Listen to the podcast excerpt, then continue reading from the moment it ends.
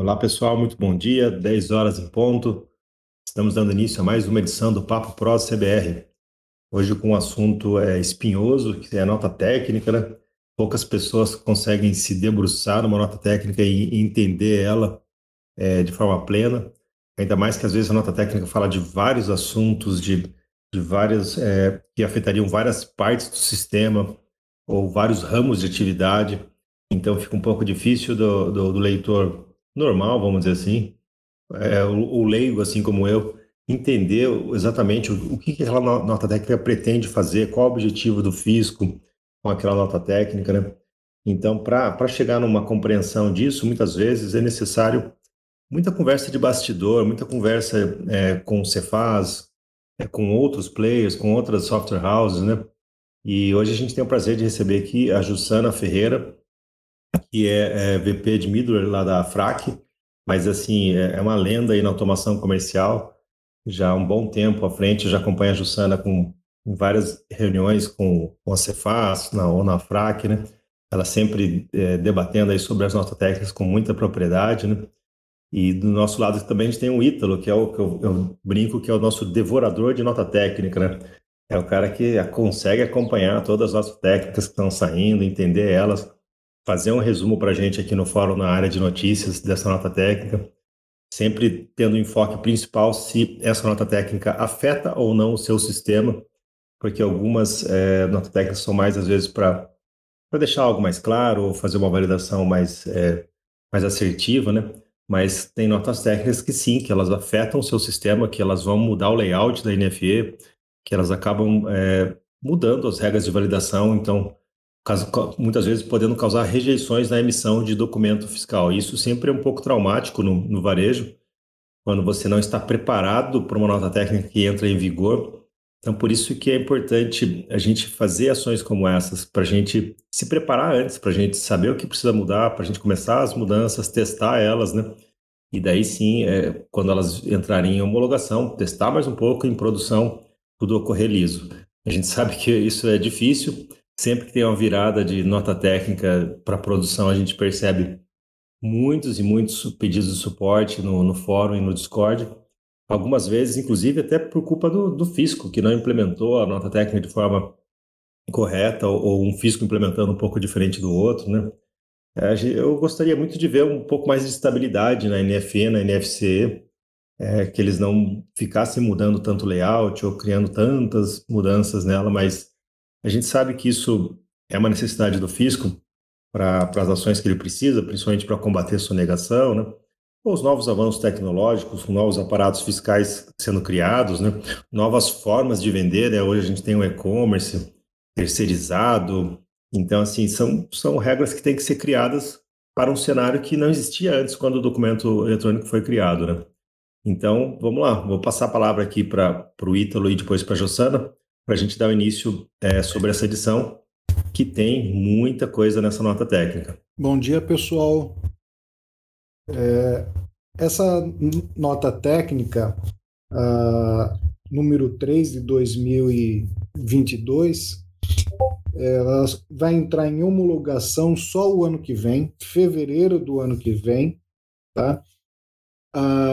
Não foi feita nenhuma alteração no componente, ainda.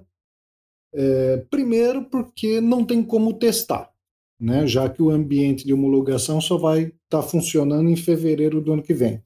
Segundo, porque uh, não foi disponibilizado os novos esquemas né, que contempla as alterações que vão ocorrer no layout.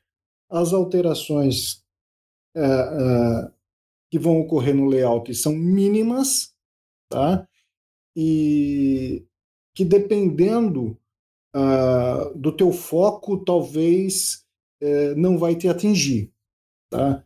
Uh, a alteração vai ocorrer no que se refere à, à emissão de notas referenciando outras notas fiscais, né? Então, se não é o teu caso, né? Não, os meus clientes é, todas as notas emitidas nunca referencia outra. Então, isso não vai ter impacto nenhum para você. Tá? Agora, se, se você tem clientes que na hora de emitir acaba referenciando outra nota, né? Então você tem que ficar atento com essas mudanças, tá? Mas essa, é... até, até nessa mudança em específico, ela, ela aumentou a quantidade de notas referenciadas, né? Não chega a ser um problema assim. É, é, esse, seria... não é o, esse não é o grande problema, porque estava limitado, se não me falha a memória, em 500, né? notas e agora passou para 999, né? Então esse não é o, um problema maior, né? É, o problema é uma tag nova, né? Onde você vai poder é, informar a chave é, de acesso da nota fiscal referenciada vamos dizer assim, da forma completa, né? ou então é, da, é, de uma outra forma que eles chamam de sigilosa, onde é, o código numérico, né? É, lembrando que a nota, a chave né, de um documento fiscal eletrônico, ele é composto por vários elementos, né, várias informações, né, e um deles é conhecido como código numérico. Né? Esse código numérico, a princípio, é um código aleatório, né? e, e no caso aqui dessa referência à nota fiscal com a chave sigilosa, você simplesmente vai é, trocar o código numérico e colocar ali zeros, tá? o código numérico hoje é composto por oito dígitos, você vai substituir por oito zeros, né, tornando dessa forma a chave sigilosa. Né? Então, essa é a novidade. Né? Na hora de você referenciar uma nota, ou você referencia com a chave completa ou a chave é, com o código numérico zerado. Bacana. Até antes da gente entrar na especificidade de cada uma das mudanças da SNT, vamos pedir para a Jussana se apresentar, falar um pouquinho dela, da, como que ela entrou nessa área de automação aí, que já faz bastante tempo, né? E para ela dizer o que, que ela acha dessa, especificamente dessa nota técnica gigante, né? Se isso, é, como isso impacta nas empresas, né? Bom dia, pessoal. É, meu nome é Jussana Silva, é, sou atualmente a vice-presidente de e-commerce na FRAC. Trabalho numa empresa de tecnologia, assim como a maioria do, dos colegas aqui, né? E sou formada em ciências contábeis, apaixonada por documentos eletrônicos. Eu caí de paraquedas né, nesse mundo ah, então está explicado. Você, você tem informação de ciência contábil. Tenho, sou contadora. e estudante de direito, porque eu quero exercer aí futuramente é, a pasta de direito tributário, que eu sou apaixonada, sempre fui. Acho a parte é, fiscal do nosso país um, um, um desafio muito grande. Então, eu gosto muito dessa parte. Eu sou apaixonada nessa questão da automação voltada à fiscalização, voltada a entender esse mundo complexo que é o direito tributário. Nossa, é bem, bem desafiador. Eu gosto de desafios, né? Então é isso que me, me move. E dentro da, da parte de automação, eu fui é, trabalhar numa empresa de tecnologia há muito tempo atrás, né, alguns anos, e eu não sabia que eu iria para essa parte de negócios dessa empresa. Eu achei que eu iria assumir algo dentro da contabilidade dessa empresa. E aí eu fui apresentada a esse mundo, eu estava do outro lado como contadora em empresas privadas, bom, eu vou lá para poder entender por que, que os sistemas não fazem aquilo que eu quero, que era esse o grande. Acho que para as empresas, os contadores têm é, justamente essa visão. por que, que o sistema não faz aquilo que eu quero, aquilo que eu preciso, né? E trabalhar do outro lado proporciona você entender um cenário vasto que é como aquilo que você precisa é feito. Né? Então, depende de várias situações, você depende de colher bem a informação da necessidade do usuário, da necessidade do negócio, para transformar aquilo em comandos que vão refletir aquilo que você precisa. É um Justiana, cenário desafiador. Até muitas vezes compreender assim a motivação do fisco para fazer aquela alteração ou pedir aquela informação, né? Muitas vezes a gente acha que é só uma chateação, mas quando você entende todo o background, por que, que o fisco mudou a regra, por que, que ele está pedindo algo, começa a fazer um pouco mais de sentido, né? E, e, e, às vezes até você passa a sugerir, né?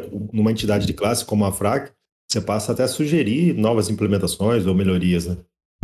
Sem dúvida, e não é só o fisco, né? Porque as, acho que a gente tem que entender também que muitas das demandas que são é, voltadas vamos falar de documentos eletrônicos, né? Quando a gente tem dentro do encate um grupo que cuida de transformar as necessidades em instrumento de, de trabalho, que são as notas técnicas, né?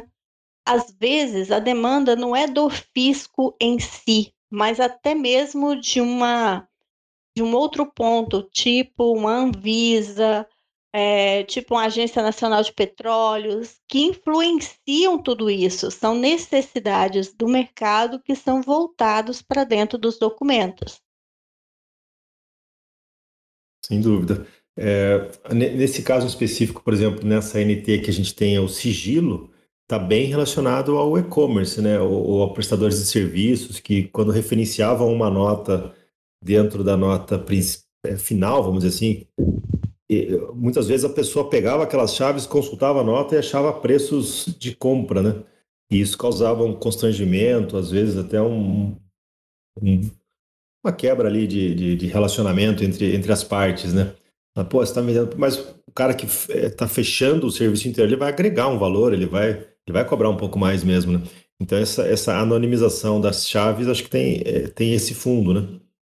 Exatamente é, essa criação dessa tag nova ali que foi implementada, é, a gente tem que, que tentar buscar o um entendimento. Aí a gente, lógico, a gente vai sai procurando, né, buscando entender o que, que é que está acontecendo em cada situação. E uma delas foi buscar junto aos fiscos entender o porquê disso, porque já tinha lá uma tag de referenciação de documentos ali, por que não usar aquela? Aí nós somos é, informados né, na, na FRAC, conversando com algumas pessoas de dentro do, do encate, conversando com o pessoal, olha, foi recepcionado pelo encate a necessidade principalmente de uma demanda da área de combustíveis, tá? e que estavam tendo problemas na hora de referenciar esses documentos justamente por ter lá informações sigilosas, principalmente no, a nível comercial. Então foi criado isso. E quando a gente tem aquela anonimização ali dos zeros que vão ser colocados naquelas oito posições, que foi deixado bem claro a composição da chave antes do dígito verificador, para a empresa que está recebendo a nota com essa referência ali, segundo o fisco, ele não vai poder consultar a nota, mas para o fisco, o fisco consegue identificar esse documento que foi referenciado. É, então, você agrada os dois mundos, né? É, é, Ítalo e Jussana, isso, na opinião de vocês, esse é o grande é, mote dessa NT ou tem mais jabutis ou outras coisas bem diferentes aí nessa, nessa NT também? Que ela é bem extensa, né? É, conforme o Ítalo falou, ela é extensa, mas ela não traz assim uma, uma alteração muito grande, principalmente nos esquemas né, de, de, de negócio em si, mas sim regras de validações. Ítalo, eu não sei se você teve a oportunidade de, de passar ponto a ponto. Essa NT ela me deixou um pouco confusa em algumas coisas, e dentro da AFRAC nós já temos os colegas que enviam os questionamentos, a gente tenta entrar em contato com alguns fiscos através dos canais diretos que eles disponibilizam e a gente tem buscado aí informações sobre essa NT em algumas situações. O, você conseguiu ver, você conseguiu achar alguma tag ali que você achou um pouco estranha? Olha, uh, a princípio, é, eles criaram, no caso, regras de novas regras, né, de validação por conta dessa nova tag, né, e removeram outras, né, e é como eu em, em algumas situações aqui, por eu não não ser contador, não, não conhecer a fundo, né, é, algumas questões tributárias, então é, eu às vezes acabo não entendendo muito bem, né? Mas é, eu andei, procurei ler ela todinha, né? Notei que muitas, é, pelo menos todas as, né? Na verdade é que todas as regras de validação, né? Com exceção de uma apenas, o resto é tudo facultativa, né? Quer dizer, fica a cargo da, da, da UF, né? É, implementar ou não essa regra, né? E isso, isso regras... até eu queria, eu até queria pedir a é opinião a de vocês. Isso, Essa isso é... é a grande dor.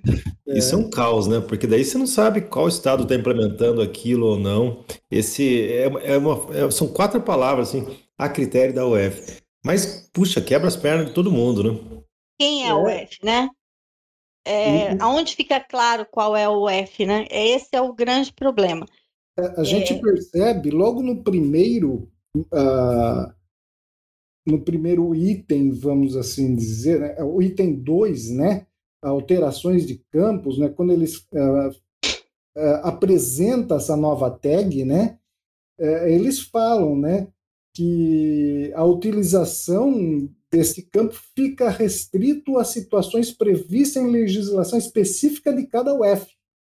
Sim.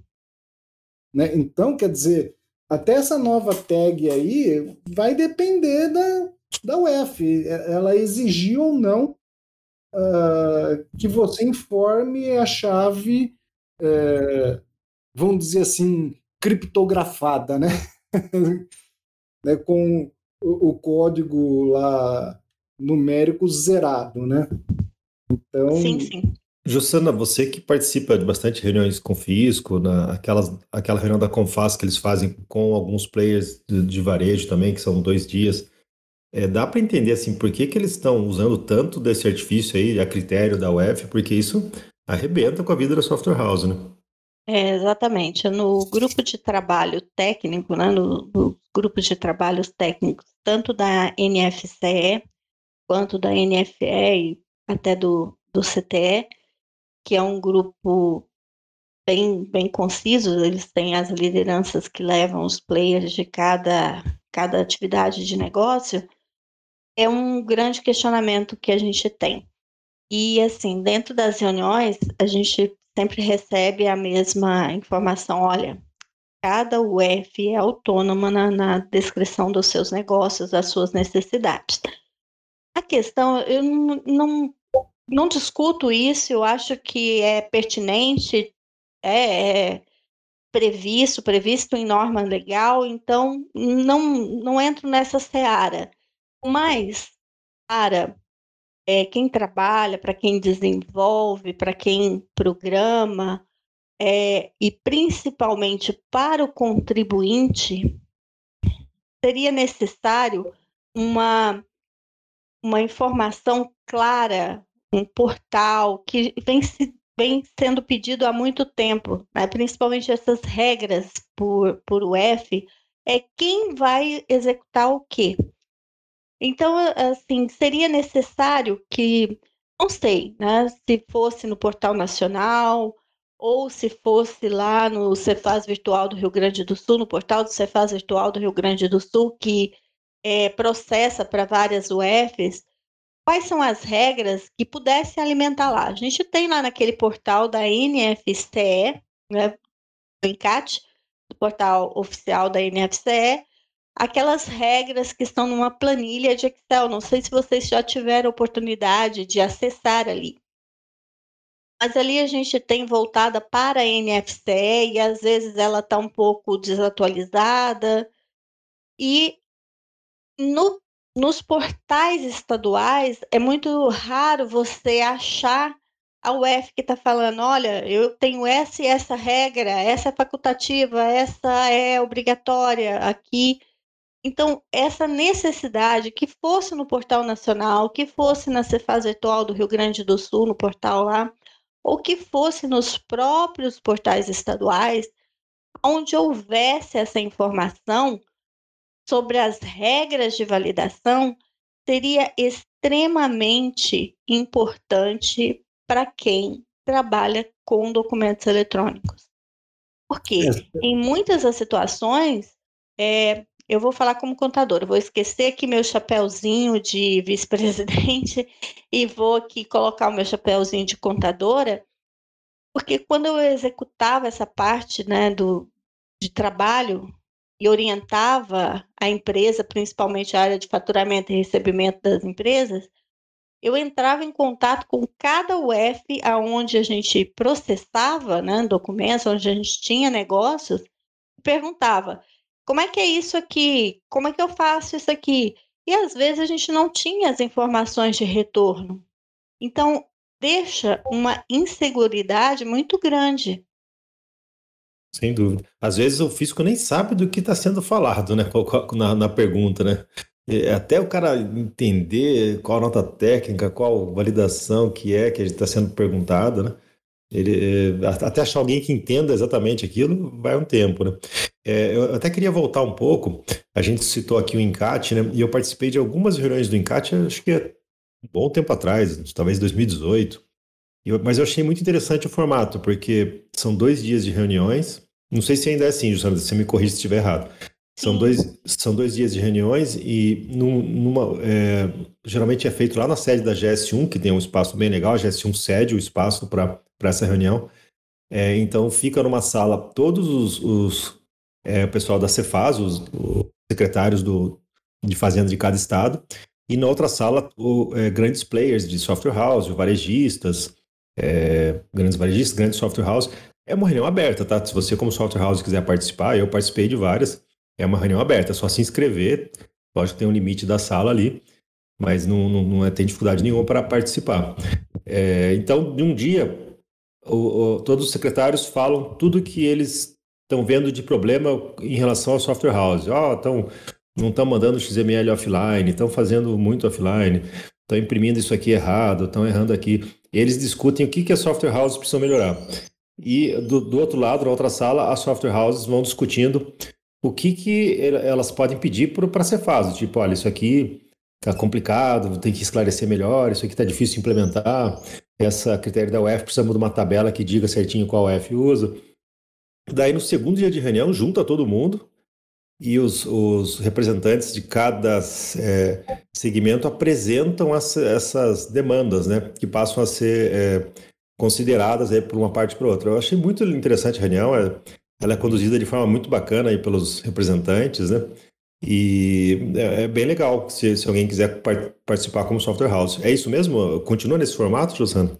É, continua. É só assim. É, os grupos de trabalho eles foram criados lá pelo Encat, seria a construção que eles falam a quatro mãos. E realmente é um trabalho muito muito legal isso.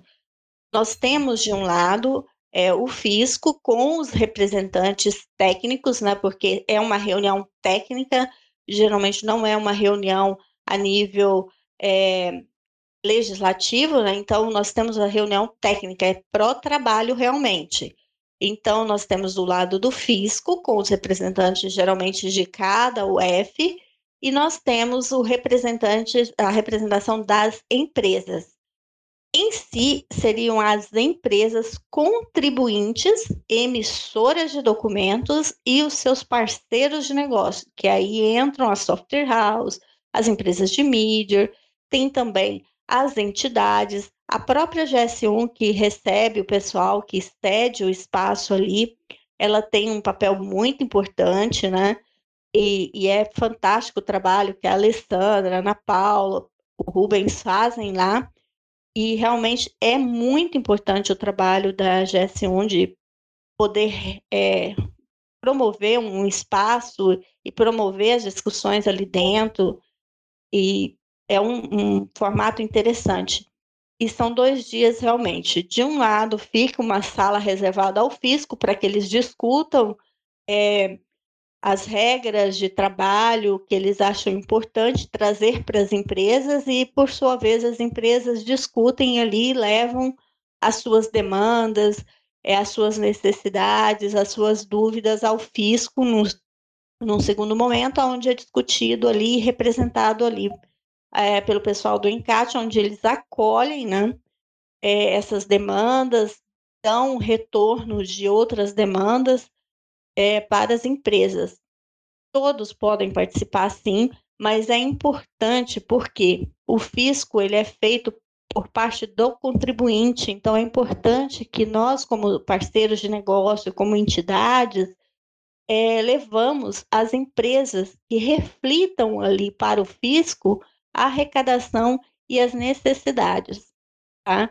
E importante também é que seja feita a participação nos dois dias. Por quê? Às vezes as demandas são conduzidas em um dia, onde as empresas reúnem, refinam, põem todos os pontos, e no dia de levar para o fisco, né, no segundo momento, é, muitas empresas que não participaram, que não estavam ali presentes aos assuntos, que foram refinados, participam e aí tem mais dúvidas é, a levar do que realmente é acolher o que está sendo feito ali. E aí acaba, às vezes, dispersando um pouco o tema e até a, colher o benefício que seria voltar ali com pontos importantes. Então, é muito importante que as empresas que forem participar das reuniões Participe realmente dos dois dias, principalmente a que é feita com as empresas pelas lideranças. No caso da NFCE, nós temos três líderes, né? Que é o, o Cláudio, que é representante da empresa Todimo, o Rodrigo Sali, que é representante da Americanas, e a Rosiane, que é representante do grupo Sencosud. Do grupo da NFE, nós temos o Rodrigo Tripo, que é representante lá pela Souza Cruz e representa as empresas emissoras de NFE. E a gente tem no, nos grupos de transporte a Shirley e o Gerson, que representam aí os emissores de documentos de transporte para MDFE, CTE. Então, é, são os representantes ali dos grupos de trabalho. Bacana, legal, obrigado por explicar para a gente como é a mecânica dessa reunião. É, é, é muito estratégico para a gente estar tá, tá lá, né? É, até vou ver se, se, eu consigo ir na próxima com o Ítalo para ele. Acho não sei se o Ítalo já foi nessa reunião ou não, mas é, é bem interessante. E o não, que eu aprendi nessa reunião é assim: não adianta você é, ir com a, vir com a cabeça assim, não, vamos, vamos tirar isso aqui, vamos riscar. O fisco não pode fazer isso de jeito nenhum. Vamos, vamos pedir para eles tirarem. Isso não funciona. Não, isso o físico não recebe bem esse tipo de, de atitude, né? A gente tem que entender a, a dor dele, de repente o que ele está pedindo está um pouco exagerado ou não está muito bem explicado, e, e, cabe à software house dizer, olha, para mim é para mim resolver essa dor sua aqui, eu, a gente pode fazer não dessa forma que você pediu, mas assim também vai funcionar. Ó. Então, e eles têm uma boa recepção, né? Mas é, se vir com essa postura de, de, de, de tipo, você está errado, não pode fazer isso, aí a reunião não, não, não flui, né? a gente tem que olhar para ambos os lados. Às vezes você, como emitente, não vai sofrer um impacto, mas e você, como recepcionador de um outro documento que venha, como você colocou, a maioria das regras que foram é, criadas, alteradas, né, revistas, elas impactam a emissão do documento 55. Como a gente estava falando lá sobre, é uma das questões que a gente tem ali, né, e que a gente pode colocar, por exemplo, tem a regra 474 ali, que é uma que me causou um pouco de dúvida e a gente tem discutido com alguns membros da AFRAC, né, tem o pessoal principalmente de, de área de combustíveis, aí é, tem uma, uma parceira muito grande lá, que é a Alessandra, que ela traz essas estranhezas para a gente, onde a gente vai atrás das informações, é, que eu fico assim preocupada, porque é, se vocês observarem essa regra, a, a 474, eu não sei se vocês viram, ela tem ali uma regra que diz assim, ó, se numa operação interna ou operação interestadual, ou seja, é uma operação que pode ocorrer dentro da UF uma operação que pode ocorrer de uma UF para outra, né? Mas aí o que, que me causa distração aqui? A, a redação dessa NT, ela está correta? Porque dentro do CST 00, eu tenho tributação integralmente, eu não tenho tributação de ICMS ST, ou fundo de combate refletido sobre o ST. Então, aqui, será que essa regra, na hora de construir, ela ficou bem, entendível? Por quê? Para algumas pessoas já causou dúvida. Aonde que eu vou ter dentro do CST00 valores de fundo de combate relacionado a ST ou retido anteriormente numa operação de fundo de combate para ST? E aí vem aquela questão, regra de validação opcional a critério da UF. Certo? É. Aí passa, é. passa num estado, no, no outro não passa. Exatamente. É. Realmente a redação da, da, da regra ficou bastante estranha, né? Não ficou? Não tá assim meio, meio, meio esquisito? Mas, assim, pode ser que seja o nosso entendimento. E aí, o que, que cabe a gente enquanto a entidade lá, a FRAC? É reunir os associados da FRAC, né, os associados que fazem parte, reunir nas reuniões, que a gente tem as reuniões de trabalho, buscar, né, refinar isso, fazer exemplos práticos e questionarmos ao fisco. A gente envia ao encate e geralmente eles recepcionam muito bem, nos dão as respostas, é sobre isso. Não, aí é o entendimento que não está certo. Em relação a essa regra aqui, por exemplo, numa reunião técnica lá do encate, é, seria para o grupo de trabalho da NFE, que é liderado lá pelas empresas pelo Rodrigo Tripo, porque ela impacta a NFE, modelo 55. Exatamente. Então a gente já direcionou para o Rodrigo para que ele possa fazer esse questionamento ao encate também como líder das empresas, certo? Então a gente já direciona para ele para que ele possa enviar esse questionamento, tá? E aí saber, olha, como que é isso? Se a gente for pensar, eu não sei se vocês aqui, os colegas aqui, têm emissão, por exemplo, em Ceará. O fundo de combate à pobreza lá, ele é um adicional. Eu não usaria os campos próprios. Ou se uso, ele não interfere na apuração, ele é meramente demonstrativo. E eu não sei se vocês se recordam lá no passado que até o fisco, quando foi criada as TEGs dentro da NFE, da NFE, o fisco de Ceará, ele mandou né, no portal as mensagens falando: olha, aqui não, é tudo junto. Se a alíquota é 18 e tem 2% de fundo, o valor da alíquota para o imposto é 20 e não 18. Né? Eu quero receber desse jeito, eu não quero que você separe nada. Não sei se vocês recordam disso. Mas são pontos que a gente não sabe, porque olha só, se eu for pensar no benefício né, do fundo do, do de reduções, vamos pensar na redução do imposto, eu tenho CST 20, por exemplo, ou 70, ou da isenção. Algumas legislações, tipo a do Paraná, deixa bem claro que o benefício da redução é destinado à operação de ICMS e não ao fundo. Então, teoricamente, a redução não alcança o fundo de combate à pobreza. Não sei se vocês têm recordado isso aí. Aí é com os especialistas, Ítalo. Eu sou muito, muito leigo nessa área. É, é, eu não realmente não me recordo.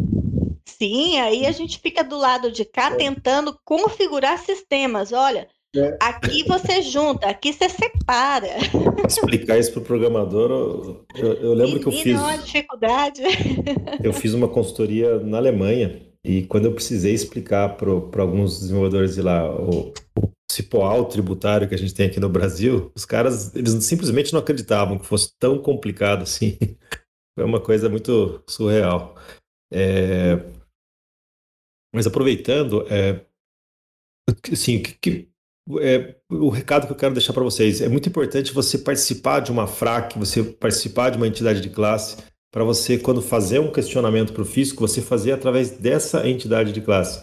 Porque se você é, sozinho manda um e-mail lá, não vai ter o mesmo peso, né? O cara vai olhar, vai falar, mas quem é esse cara aqui? Por que ele está perguntando isso? É, geralmente o pessoal da FRAC e, e a Cefaz já se conhecem, o pessoal dos grupos de trabalhos lá, que dessas reuniões do ENCAT também já se conhecem. Então, quando chega um questionamento, ele já chega. Uma que ele chega polido, porque aquilo foi discutido exaustivamente no grupo de trabalho antes. Ah, como que nós vamos questionar? Vamos questionar desse jeito, fala isso, né? Ah, tem essa situação, tem essa outra. Então, o texto que vai na, na mensagem que vai para o Cefaz é um texto que foi trabalhado a várias mãos e polido, né?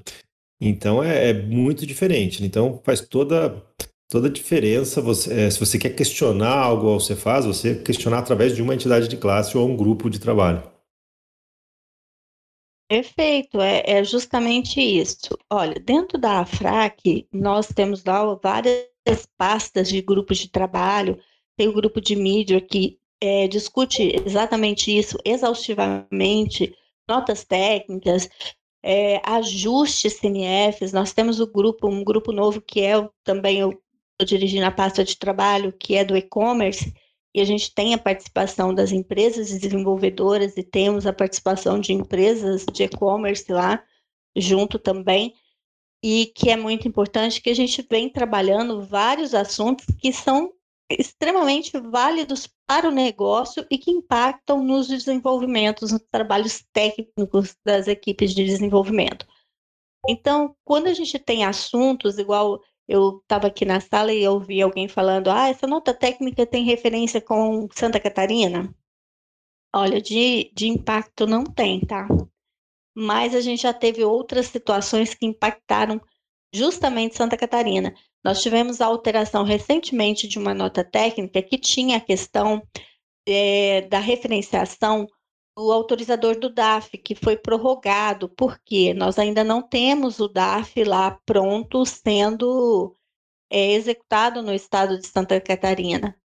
Mas nós temos a questão do trabalho permissível é, temporariamente através dos TDDs. E lá na AFRAC, nós recebemos Santa Catarina várias vezes para tratar projeto do DAF, né, para tratar as especificações do DAF, as especificações aplicativo comercial, junto com a equipe de Santa Catarina, junto com o pessoal interno da Fraques Associados, e a gente consegue mostrar para eles vários pontos que eles falam assim: não, nós vamos estudar aqui e retornamos a vocês que é justamente o que vocês falaram aí, que é essa polidez nos assuntos. Por quê? Às vezes, uma dúvida de um é a mesma dúvida do outro, e a gente concentra tudo numa só e refina melhor o questionamento com exemplos, com atitudes que possam demonstrar para o fisco o real impacto e a real dificuldade de fazer essa implementação. Tanto para a empresa em si, para o contribuinte em si e para o desenvolvimento. Às vezes, até necessário pedir: olha, eu consigo desenvolver, mas eu preciso de um tempo dilatado para isso, eu não consigo de hoje para amanhã. Que é essa negociação que a gente tem que fazer aí com o fisco. Às vezes eu fico com a percepção que o fisco imagina que todo o PDV é check-out do supermercado. Porque parece que toda a legislação que ele faz, tudo que ele, tudo que ele bola ali, encaixa para esse segmento, né? Mas ele, ele nem, parece que ele nem tem muita visão de quantos tipos diferentes de, de, de sistemas de venda, e-commerce, com entrega. É, hoje, hoje, com a pandemia, muita coisa também virou é, compra remota, né? Então, parece que eles, eles simplesmente enxergam um PDV de supermercado na frente dele ali, né? Com, com todo o hardware ali, com, com o TEF já prontinho. Mas a gente sabe que a, a realidade é, é, muito, muito diferente. Né? É, e cabe a nós levar isso ao fisco, viu? Essa visão sistêmica, essa visão dilatada de negócio, é, às vezes eles até têm essa noção, mas é, a gente tem que lembrar que até o grupo técnico, eles estão limitados a um legislativo, são normas que, às vezes, não dá para você alterar uma norma de um dia para o outro. É exaustivo, a gente é, tem aí um, um trabalho exaustivo para poder se chegar a um ponto comum para todo mundo. Eu me recordo que eu participei de umas reuniões é, virtuais, né? É, logo que começou a questão do marketplace, o fisco estava perdido as empresas começaram a ensinar como é que a coisa funcionava, porque eles estavam completamente perdidos. Eles vieram com a proposta, vão controlar isso, vão mas não sabia como, como que a coisa realmente funcionava. Operação. A gente fazer esses questionamentos, certo? Uma questão muito impactante. E, e hoje tem tantos cenários, né? Por exemplo, o middleware Daí eles querem lá um responsável técnico pela geração do documento fiscal. E agora, quem que é? É a software house? É o middler? É o contribuinte que contratou todo mundo? Dá uma confusão mental justificável ali, né, para saber como, como executar aquilo, né? Nós temos, assim, uma legislação que rege praticamente toda a operação de negócios, ela é de 1970 a gente for pensar em 1970, que é o ajuste CNF básico né, das operações de 1970, eu não tinha um telefone celular. A forma mais rápida de se comunicar com alguém era um telegrama. era bem rápido. E assim, geralmente o telegrama não trazia boas notícias, né? Então, era uma forma rápida ruim. Geralmente o telegrama era bem nesse sentido. Eu não tinha aí uma operação, a gente tinha lá a operação de varejo, se a gente for pensar, era o varejo da esquina da minha casa, onde eu ia, eu pegava uma porção de arroz, uma porção de feijão, punha no saquinho de papel, pesava e vendia ali, anotava na caderneta. Então, se a gente for pensar na transformação do comércio em si, é, a gente vai ver uma mudança muito grande. E como que eu comporto tudo isso dentro da tecnologia? Como eu comporto tudo isso dentro de documento? Como que eu faço isso chegar ao fisco? Certo?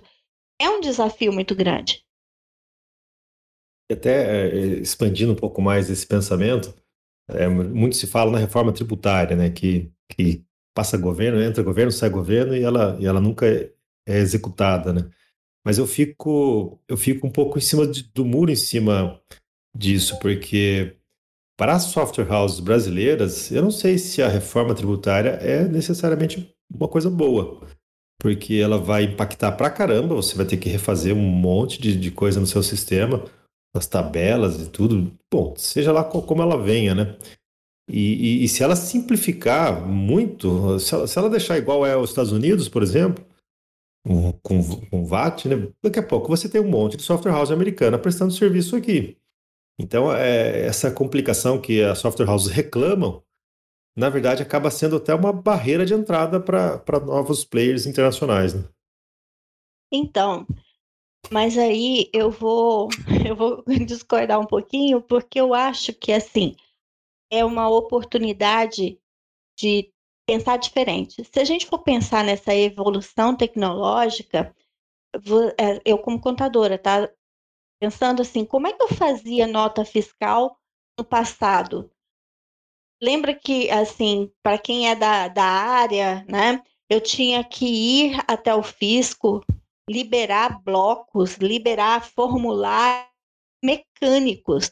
Com a nota fiscal eletrônica, trouxe uma oportunidade de negócio para as empresas de tecnologia, nossa, para desbravar o cenário, né? Então, é, a reforma tributária é um assunto que é doído para todo mundo, né? A reforma dessa situação que a gente precisa é de uma simplificação.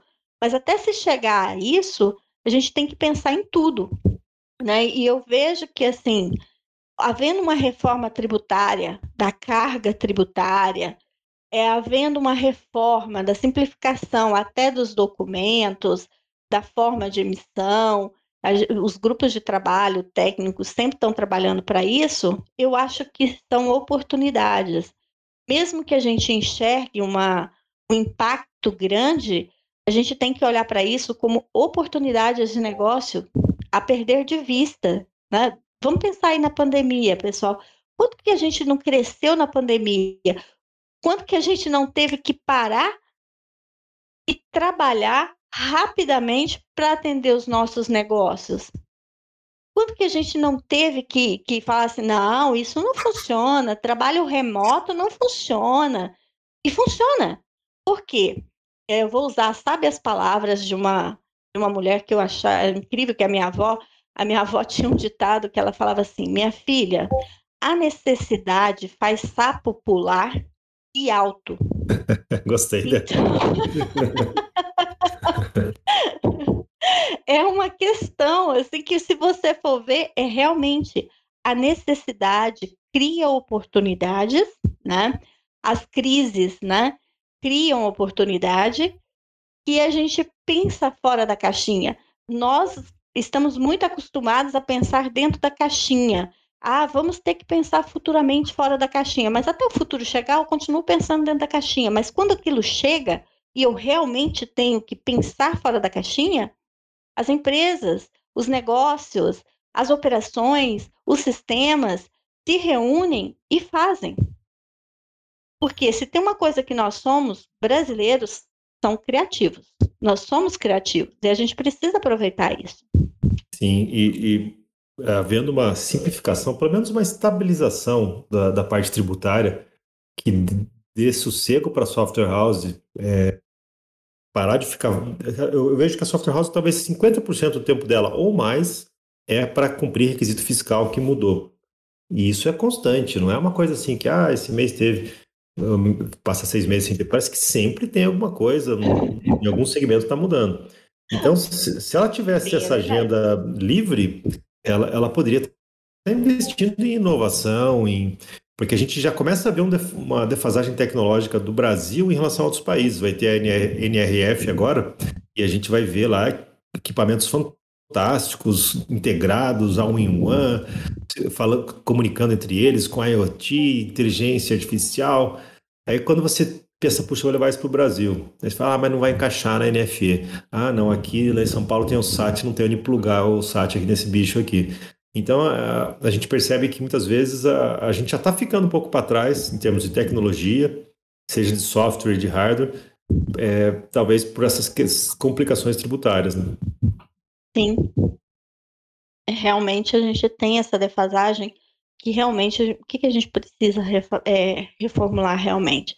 É, a gente vem com essa expectativa, ah, reforma tributária, mas a reforma tributária, ela depende de N fatores. Tem projetos aí que vocês estão vendo, que são projetos PLPs que já vem rodando aí há muito tempo, e que você começa a questionar um ponto ou outro e entra sempre numa discussão, principalmente porque aí a gente tem as autonações, as autonomias é, de cada ente né, da federação.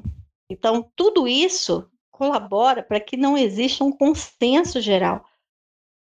Mas a gente não pode desistir. Muita coisa tem sido feita. É, de uma forma ou de outra, né, a gente vem trabalhando e a gente vem se adequando. A Software House realmente tem um desafio muito grande em fazer essas adequações. Isso é um desafio. Aí eu vou usar, sabe as palavras de um de uma pessoa do fisco, né, que falou assim, olha, quando eu reclamava, ele falava assim, Jussana. Não, mas você está mudando de novo. Jussana. Não, mas você está mudando de novo. Jussana, isso garante seu emprego. é, é uma, uma fala que assim, eu falo assim, poxa, mas aí tem uma nova mudança. Mas não é. Se a gente for pensar nas transformações são oportunidades para nós. Essa nota técnica em si traz alguns desafios? Sim, traz alguns desafios. Esses desafios de pararmos e questionarmos as coisas é muito importante. Ah, essa regra de negócio, ela foi bem escrita? Essa regra tá, tá coesa? Ela não vai impactar mais ninguém? Não vai dar, dar dúvida né, para quem for executar? Seja é, o desenvolvimento, seja é, o negócio em si, o contribuinte em si, seja quem for o consumidor que vai receber aquele documento, não vai criar é, dúvidas. Então, é, essa é uma contribuição que nós podemos dar ao fisco, às entidades, aos negócios, que a gente pode deixar. Dentro dessa NT que nós estamos trabalhando aí, tem outro ponto que eu achei sensível, não sei se vocês perceberam, que é justamente a referenciação de documentos 5929 ou 6929. Vocês pararam e atentaram para aquilo ali? Não sei se vocês viram. Ítalo, você chegou a olhar para aquilo?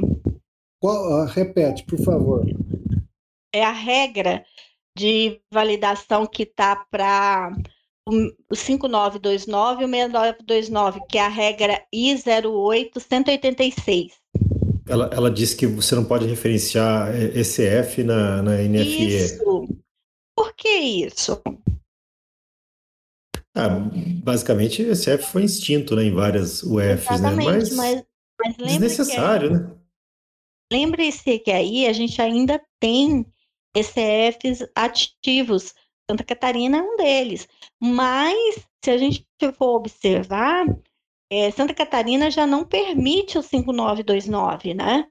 Então, é, é uma das regras que me deixa bem preocupada, porque quando foi criado a NFCE, que é o modelo 55, é, a premissa do, pro, do projeto lá, que eu participei lá, desde 2011 para 2012, é que ele é um documento válido, realmente ele é, né? Então, por que, que eu preciso de um documento para validar outro documento?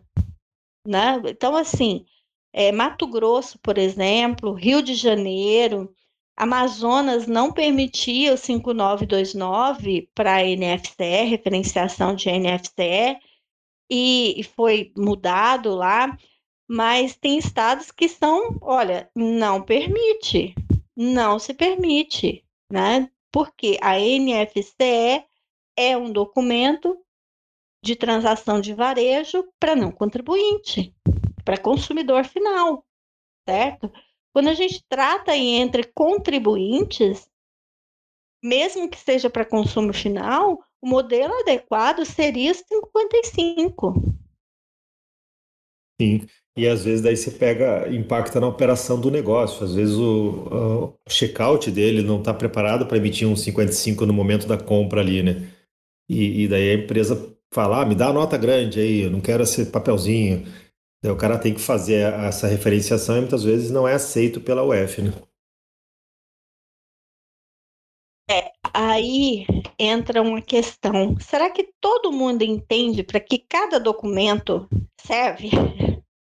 E que, todo, e que 55, 65 eles são válidos, né? É que é, eu não sei, mas tem pessoas que parece que têm, têm um pensamento que só nota grande, só nota 55 dá a garantia, dá, dá, dá uma. como se fosse algo, um documento mais forte do que o outro, né? Mas não tem nada a ver, né? Então... Acham que é, que é a nota propriamente dito, o resto é só um, um, um, um cupomzinho aí, sem é... muito valor. Gente, é, vocês têm essa mesma dificuldade em educar a fala? É assim, apesar da NFCE estar sendo utilizada, eu ainda encontro muita muita gente que fala, até colegas de profissão, contadores mesmo, aos cupons. Aí eu paro e penso, tento fazer essa analogia. Cupom? Que cupom? Eu não tenho cupom. Aí, não, é esse cupom aqui. Não, não é um cupom. Cupom era uma, uma, uma tecnologia, um, uma regra totalmente diferente. Nós estamos lidando com uma nota fiscal. É uma nota fiscal, não é cupom. Apesar de ser impresso ali, às vezes, hoje nem precisa você imprimir, né? É, você tem ali aquela fitinha de papel, ainda é, desmembrar esse pensamento é extremamente difícil. Agora, eu quando eu, eu tenho documentos que. Ah, eu vou comprar uma, uma geladeira. É, eu vou comprar uma geladeira.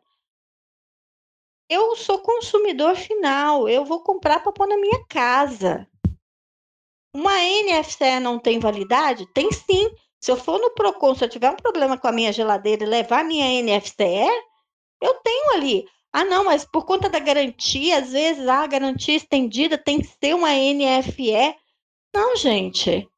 Desapega, né? Vamos, vamos usar os conceitos aí, que não é isso. É, às Agora, vezes é às vezes até o contador fala, né? Não, tem que ser NFI para dar entrada aqui. Nota grande. O que é nota grande? Eu posso pegar uma NFE no modelo 55 e posso pôr ela pequenininha. Por que nota grande? Isso mesmo. Outra coisa, né, que é...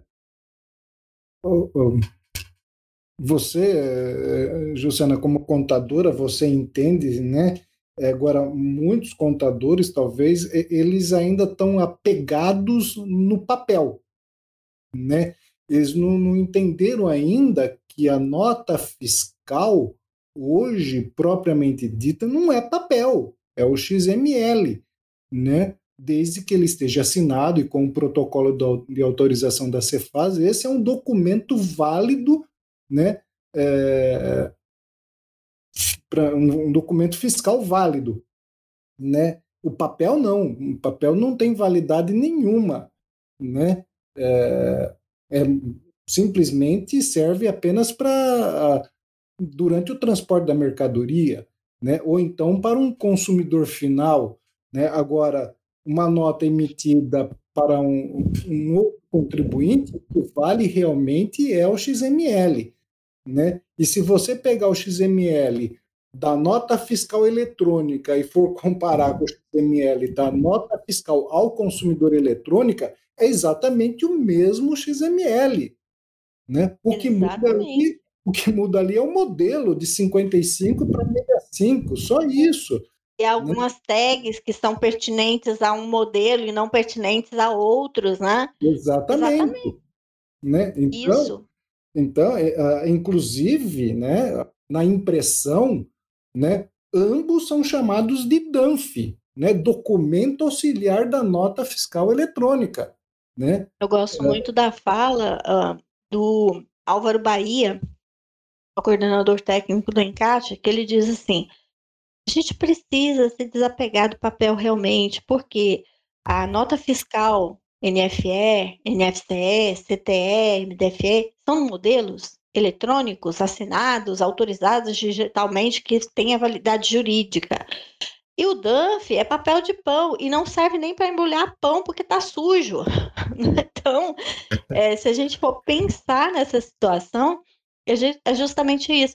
Nós ainda somos apegados.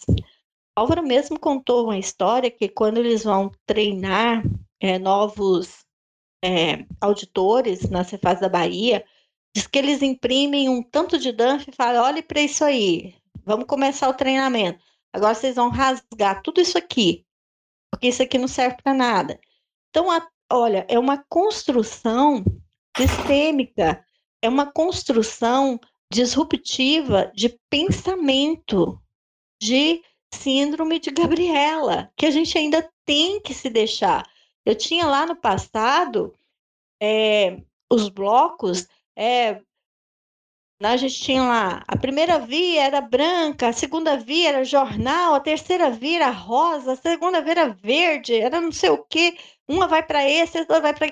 Gente, não! Hoje nós temos um arquivo eletrônico que pode ser acessado por qualquer fisco de origem destino, que pode ser acessado pelo contador, para que ele faça é, a prestação das informações numa escrituração fiscal de forma correta e na íntegra, refletindo um documento. Porque num DANF eu não tenho todas as informações padrões que vão refletir as informações de escrituração. A gente tem que parar de, de, pensar no papel e pensar além do papel.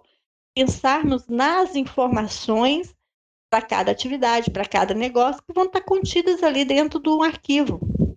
Eu, eu, vejo que essa questão de nota grande, nota pequena, NFE versus NFC, às vezes vem muito assim do, do fornecedor, né? Ou, ou, de um lado mais forte que fala, não, eu não aceito esse documento aqui, eu quero a nota grande. E muitas vezes ele está, como você citou o caso da geladeira, ele está usando como consumidor. Se ele não vai revender aquilo, é o NFC acoberta completamente a operação, né, para consumidor, né? Não precisaria gerar uma NFE. Eu lembro, inclusive, que eu vi um tempinho atrás um vídeo do WhatsApp que o, o cara falando assim para o posto de gasolina, olha, não aceita o papelzinho aqui, não, pede a sua nota grande lá. Eu falei, coitado desse dono de posto, né? Tá ferrado, agora vai ter que ficar fazendo NFE para todo mundo que abastece, só por causa do imbecil que gravou um vídeo desse aí, dizendo que é, quando, quando faz a nota grande acontecia não sei o quê. Então, assim, é, é, acho que, é, sei lá, o pessoal ainda não, não, não caiu a ficha. Ou, ou é, dá uma confusão mental, talvez, porque muitas vezes o pessoal está acostumado a pegar o comprovante de cartão de crédito ou, ou, outros que são cupons pequenos também e não encaram aquilo como um documento real. Não, realmente temos isso, isso para pensar. É... Inclu inclusive, está é, tá previsto aí uma alteração no, no layout do conhecimento de transporte eletrônico e, e a desobrigação da impressão do documento auxiliar do conhecimento de transporte eletrônico. A gente, é um avanço muito grande. O Daniel, que é o líder do Fisco lá, junto com Capela, a Shirley, o Gelson tem trabalhado para isso. E é um, um trabalho, assim, muito importante. Olha que conquista. Vamos pensar se você for trabalhar numa operação de distribuição, aqui é, vocês devem ter negócios nessa área.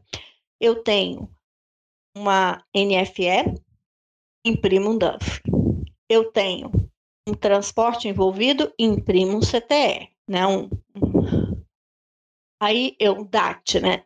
Aí eu tenho a a operação de transporte em si, onde eu imprimo um MDFE, um DANDEF, né? E vou agregando documentos a todas essas operações. Aonde foi aquela premissa da, é, da, da, questão ecológica? Tá? E eu tenho na NFE, eu tenho as informações, eu vou para o CTE, eu referencio aquela NFE, eu vou para o MDFE, eu referencio aquele CTE ou aquela NFE que está ligada a MDFE. Gente, é um para um para outro, ou seja, são informações em duplicidades. Precisamos disso tudo? É, é uma questão que a gente tem que romper com essas barreiras, né? E, e o MDFE, eu lembro muito bem, ele, uh, ele foi criado, né? para facilitar a fiscalização entre fronteiras, né? Uh, só que alguns estados uh, resolveram obrigar a emissão do MDFE dentro do estado. Isso eu achei assim um absurdo, né? E, quer dizer, você acaba é, fazendo com que um, um documento que pô, a transportadora só trabalha dentro do estado. Para que, que vai emitir esse documento? É, né? Hum, então, são coisas que estão arraigadas na nossa história. Vamos pensar assim. É, você se lembra do romaneio de transporte? Sim.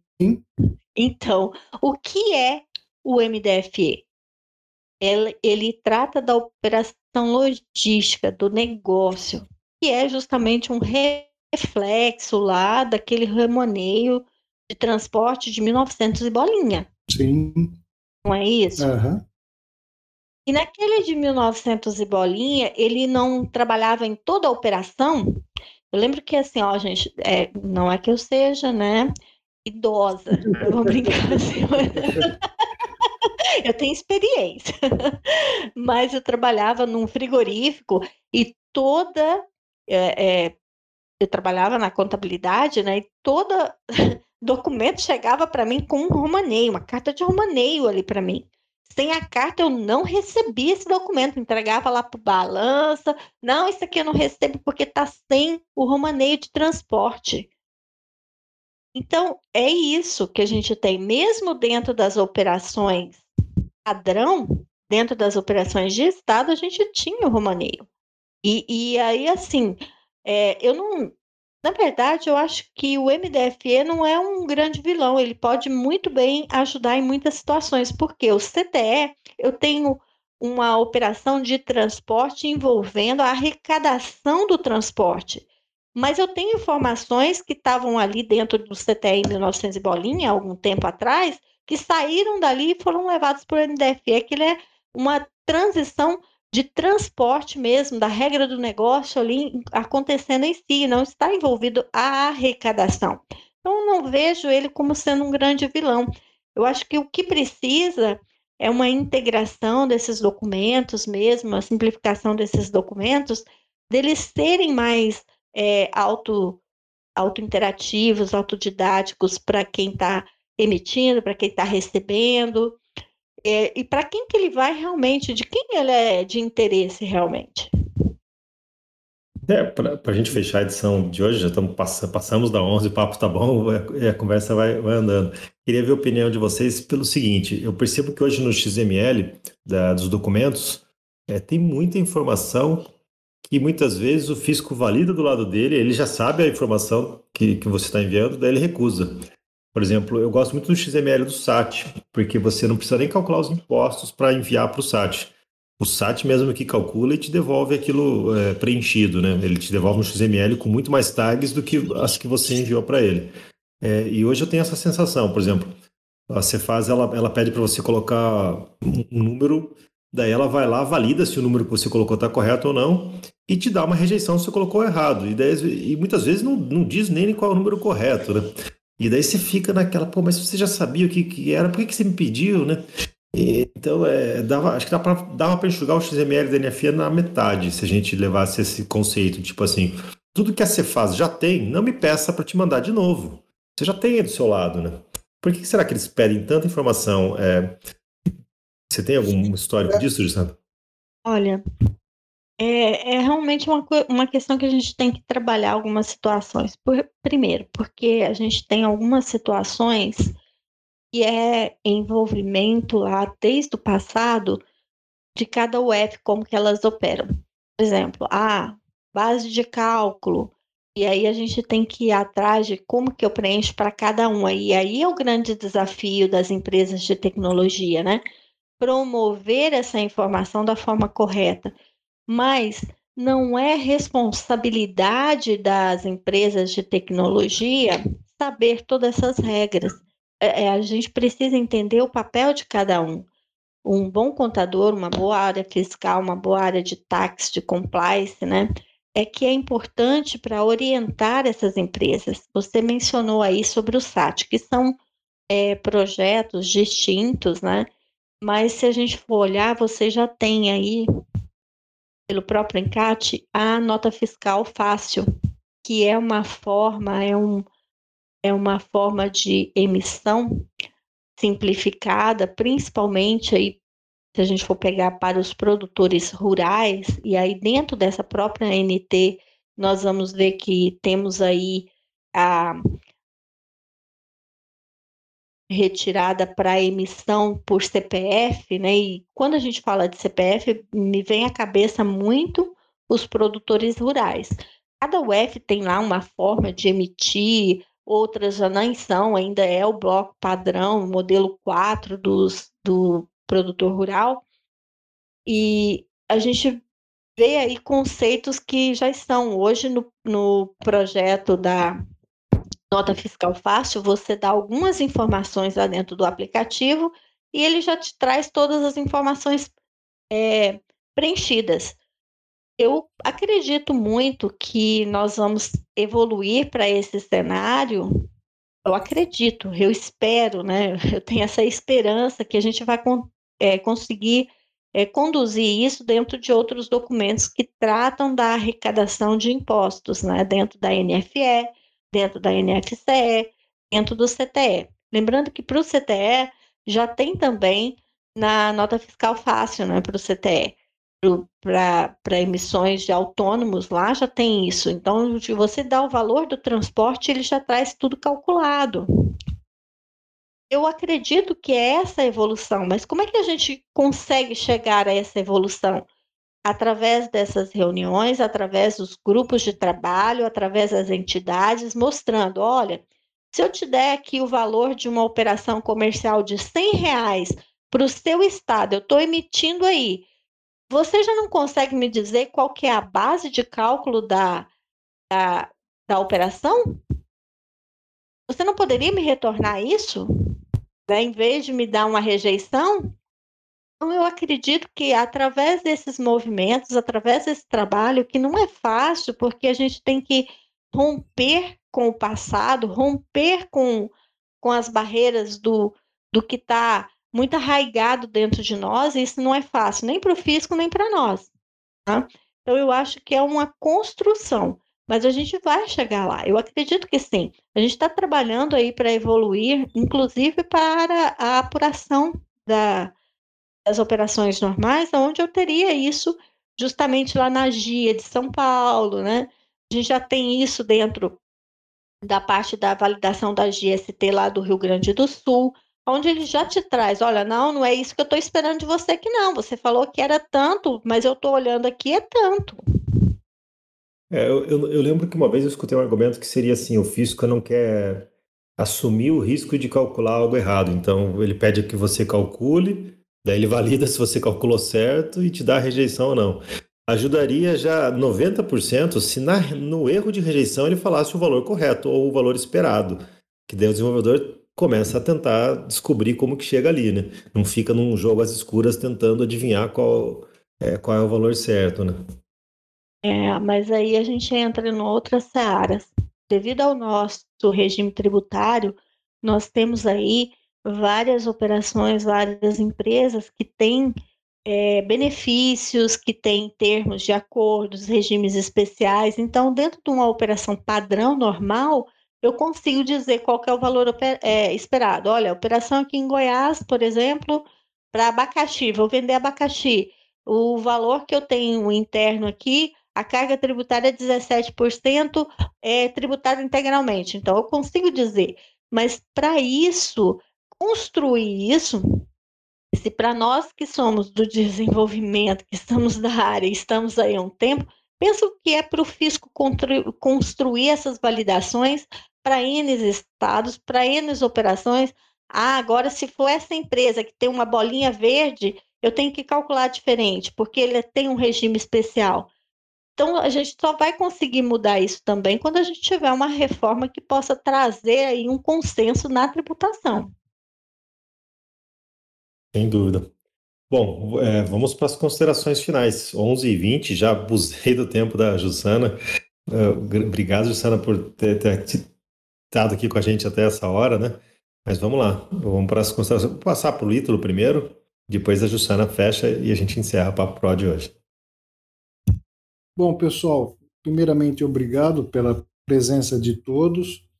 É, eu costumo dizer, né, o pessoal torce um pouco o nariz quando eu falo isso, né, leia a nota técnica, mas não tem outra saída, tá, pessoal? Para a gente fazer com que o nosso software é, tenha, não pare de uma hora para outra, a gente tem que ficar atento às notas técnicas, ler elas para ver se há necessidade de você fazer algum ajuste uh, no seu software ou não, tá? Então não tem como. Nós temos que estar tá lendo sempre nota técnica. Uh, quem trabalha com uma equipe, né, pega nota técnica, ela é pequena, né? que nem essa que nós estamos discutindo, são 13 páginas, vamos imprimir, vamos sentar todo junto, vamos discutir, né? E ficou dúvidas, vamos, vamos postar no fórum, no Discord, né, para ver a opinião dos, dos demais.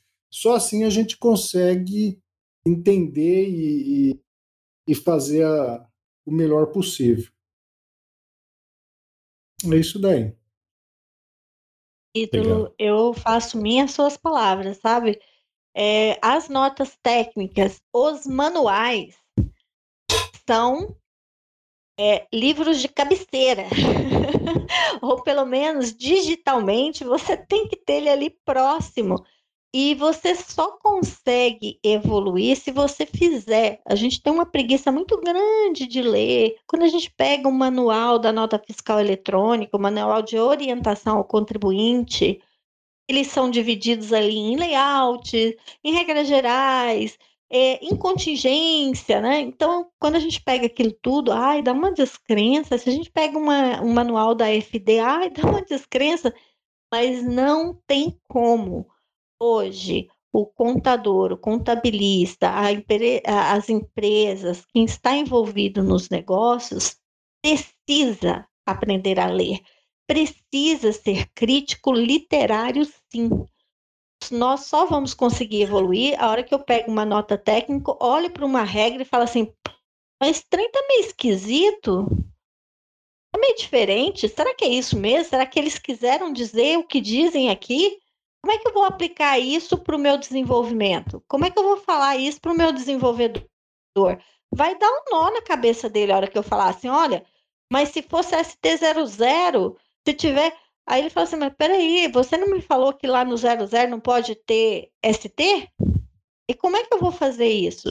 Isso é importante. Essa construção literária é necessária para o negócio, o desenvolvimento, do há né, do nosso analista de teste, de analista de negócio, é importante para o contador, para o fiscal, para a empresa de comércio lá, para a pessoa que está dando entrada num produto. Tudo isso é importante. Exatamente. Legal, bacana. Bom, é, é, eu como tenho mais o foco no desenvolvimento, quando eu leio uma nota técnica, ou, ou pelo menos o resumo que o Ítalo faz da nota técnica, eu já vou imaginando ifs e, e flags, né? Tipo, aqui é um if, aqui é um, aqui é um flag que liga ou desliga essa, isso, essa validação ou essa tag, né? É, então, realmente, quando você não consegue entender se aquilo, como que vai ficar estruturado aquele if, como isso aqui é um flag ou não, aí com certeza aquilo está escrito de uma forma um pouco confusa e vale a pena debater. Então, até foi oportuno eles terem lançado essa técnica bem antes, né? Ela está tá bem lá para frente do ano que vem para a gente já passar por isso, né? Ler, achar os pontos confusos. Provavelmente vai sair novas versões dela esclarecendo é, esses pontos de confusão, né? alinhando algumas dificuldades que o pessoal já tenha levantado. Então fica novamente o um recado. É, faça parte da FRAC ou, ou procura saber. Vou, vou, tentar colocar aqui no, no hashtag PapoProCBR. Aliás, tem um monte de comentário aqui no hashtag PapoProCBR. Então, é, quem está assistindo o programa dar uma lida aqui, que tem uns comentários bem legais da, da, da nossa audiência aqui. E eu vou tentar colocar aqui o link do, do de como faz para participar dessas reuniões do grupo do Encate, né? Lembrando que você provavelmente vai, vai participar como se fosse um contribuinte. Então, se você vai como software house, talvez você tenha que dizer, olha, eu estou representando esse contribuinte aqui. Então, pega o seu maior cliente, uma rede que você representa lá e fala, eu estou representando esse contribuinte aqui, estou defendendo os interesses dele como software house, né? É, ou se você é um middleware, né? Várias empresas usam você, tudo bem, você é, faz sentido você estar tá ali, né? É, são reuniões muito técnicas, né? então se prepara, lê, lê tudo, toda a nota técnica, lê tudo para chegar lá também, não ficar fazendo é, perguntas em que no fim só perde o tempo do, do, pessoal na reunião, né? Mas sim, é muito, muito bacana você ver as coisas acontecendo, você ver elas sendo criadas, né? você participar da, da, da estruturação daquilo que vai ser o futuro e você sai na frente, né? Uma vez que você está sabendo das informações, como elas vão ser, você já começa a preparar seu software para quando ele é, aquilo realmente virar realidade, você provavelmente já vai estar tá até pronto, né? É, então é, tem, tem que não tem outro jeito, tem que estar tá, é, no meio de, desse pessoal para conseguir é, saber de, de antemão e, e, fazer uma ideia no contexto geral, né? que às vezes você lendo sozinho a nota técnica, você não dá, não tem uma compreensão exata. Tem que conversar, é quase um clube do livro, né? Tem que bater um papo. O que, que você achou disso? Esse outro aqui. e daí sim chega num, num contexto geral, né? Isso, exatamente. É, você colocou muito bem aí. Um clube do livro é excelente colocação. E, e, justamente isso, a gente tem essas interações. A FRAC, ela tem vários grupos de trabalho, certo? Nós temos o grupo de mídia que discute documentos, nós temos o grupo de multissetorial, nós temos o grupo de e-commerce. Quem tem plataforma de comércio eletrônico vai ser sempre bem-vindo a participar. É, nós temos a, a, o grupo de fabricantes que está aí acirrado, trabalhando para entender essa demanda nova lá de Santa Catarina. Então, é, sejam bem-vindos, venham participar conosco na FRAC. A FRAC lidera projetos muito importantes, está é, tá sempre buscando é, um consenso, né? Então, é importante. Fora isso, gente, olha, tem vários grupos, entidades né, idôneas e que é importante participar. Então, a gente tem sempre que contribuir. O nosso intuito é informativo, certo? É informar. O que eu vou fazer com a minha informação é o que vai me diferenciar no mercado. Bacana, muito bom, muito bem falado. Bom, então assim a gente encerra essa edição do Papo Pro CBR. Agradeço demais a Jussana pelo tempo dela. Passamos quase meia hora aí do, do Nossa, tempo combinado. e já está super convidada para próximas edições, hein, Jussana? Achei alguém à altura do Ítalo para compreender nota técnica. Ou, ou, ou páreo duro, até. É, o, Ítalo, o, o Ítalo ficou, né? o Ítalo ficou até intimidado aqui. Muito bacana, muito bacana. É um assunto espinhoso que muita gente, assim como eu, por exemplo, tem uma dificuldade enorme de ler é, esse tipo de, de, material. Então é muito oportuno é, pegar o entendimento de vocês, saber o background daquilo, o que motivou, por que, que foi feito daquele jeito, né?